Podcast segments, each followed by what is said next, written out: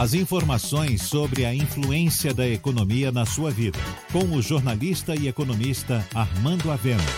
Falando de economia. Após quase quatro meses de isolamento social, surge uma luz no fim do túnel.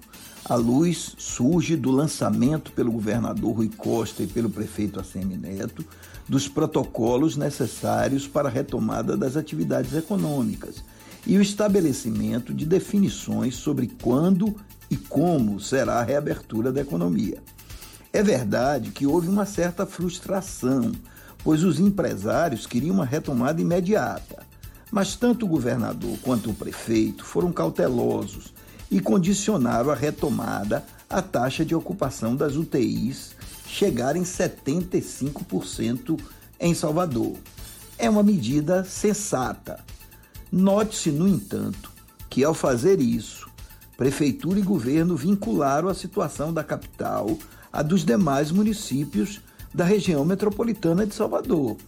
Em outras palavras, a curva da pandemia na capital já está se estabilizando, mas está em crescimento no restante da Bahia. Assim, se fossem adotados outros indicadores, como o fator R e a taxa de contágio, Salvador já estaria em condições de entrar na fase 1 da reabertura. Mas infelizmente isso não seria possível, pois as UTIs da capital são utilizadas pelos municípios da RMS e de várias regiões. Agora, o governo do estado precisa tomar as medidas necessárias para reduzir os casos na RMS e nos municípios vizinhos, para assim forçar a queda de novos casos de coronavírus na área metropolitana e permitir a redução para 75% ou menos da taxa de ocupação das UTIs em Salvador.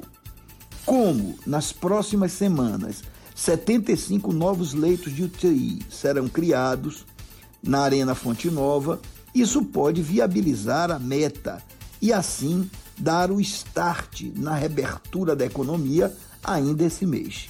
É o que todos esperam. Mas atenção, será preciso muita fiscalização e a consciência dos soteropolitanos e dos metropolitanos para manter os níveis de isolamento social, sob pena da reabertura ser adiada para agosto. De todo modo, os protocolos anunciados são técnicos e racionais e recomendados mundialmente. E isso era indispensável, pois não basta apenas decretar a reabertura da economia. É preciso dar segurança à população, de modo a que ela possa ter de volta o comércio e os serviços, mas com a garantia de que está sendo protegida das aglomerações e do contágio. Você ouviu Falando de Economia, com o jornalista e economista Armando Avena.